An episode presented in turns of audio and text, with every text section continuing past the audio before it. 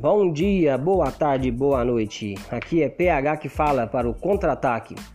Meu destaque vai para o clássico majestoso Corinthians e São Paulo pelo Campeonato Brasileiro nesse final de semana. É, o São Paulo tentando se firmar cada vez mais na ponta da tabela e vai buscar quebrar esse tabu na Neoquímica Arena desde que o estádio foi inaugurado. O São Paulo ainda não venceu lá e o São Paulo nunca foi tão favorito desde que inaugurou quanto agora. A grande chance do São Paulo para quebrar esse tabu é agora. E vai ser um bom jogo. Acredito que o Corinthians deve esperar o São Paulo no campo de defesa, até porque aquele time do São Paulo não pode dar espaço. Se dá espaço, é mortal. É um time que tem muita qualidade no meio-campo, muita qualidade no ataque, um meio-campo ofensivo, agressivo, que arrisca muito de longe de fora da área, cria muitas jogadas, né? E então o Corinthians deve vir muito fechado e esperar o erro do São Paulo, jogando contra-ataque. Vai ser um bom jogo, se fosse para arriscar um placar, acho que seria o placar mínimo de 1 a 0, ambos para qualquer lado, tanto para o Corinthians quanto para São Paulo. Vai ser um jogo duro, não vai ser um jogo fácil, né?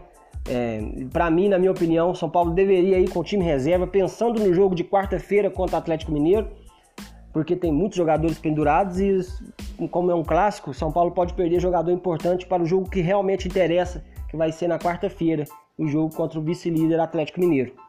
Então, é, eu acho que a estratégia do São Paulo foi errada nesse ponto aí.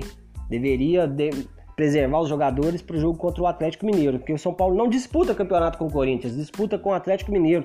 Deveria colocar o time reserva e assim transferir a responsabilidade da vitória para o lado do Corinthians. Não, eu não, não concordei muito com essa do Diniz de querer ir com o time titular, não. Mas o time vive um grande momento, uma grande fase, né? É, é, é muito provável que o São Paulo possa vencer esse jogo, apesar de ser um clássico, mas não vai ser fácil. Vai ser um jogo duro, o time vai desgastar. E é o que eu tô falando. Como o desgaste chega no jogo contra o Atlético Mineiro, vai ser difícil. Vai ser difícil. Porque depois ainda tem um jogo contra o Grêmio. Vai ser um mês de dezembro cheio para o São Paulo. É a hora da verdade para o São Paulo, né? Esse mês de dezembro. E então, é, eu acho que já deve começar, tá na hora de pensar em poupar alguns jogadores em alguns jogos estratégicos, como esse do Corinthians, por exemplo. São Paulo colocando o time reserva para jogar contra o Corinthians, transfere toda a responsabilidade para o Corinthians, com a obrigação de vencer o time reserva do São Paulo. Mas enfim, né? Mas enfim, espero que seja um bom jogo.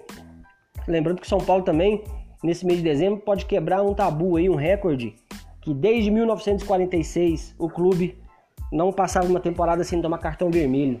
Até agora o time não tomou cartão e se continuar assim durante o mês de dezembro, vai, vai quebrar esse recorde aí. Mais uma marca que São Paulo vai, vai quebrar. Então, é o meu destaque foi esse aí, meus senhores.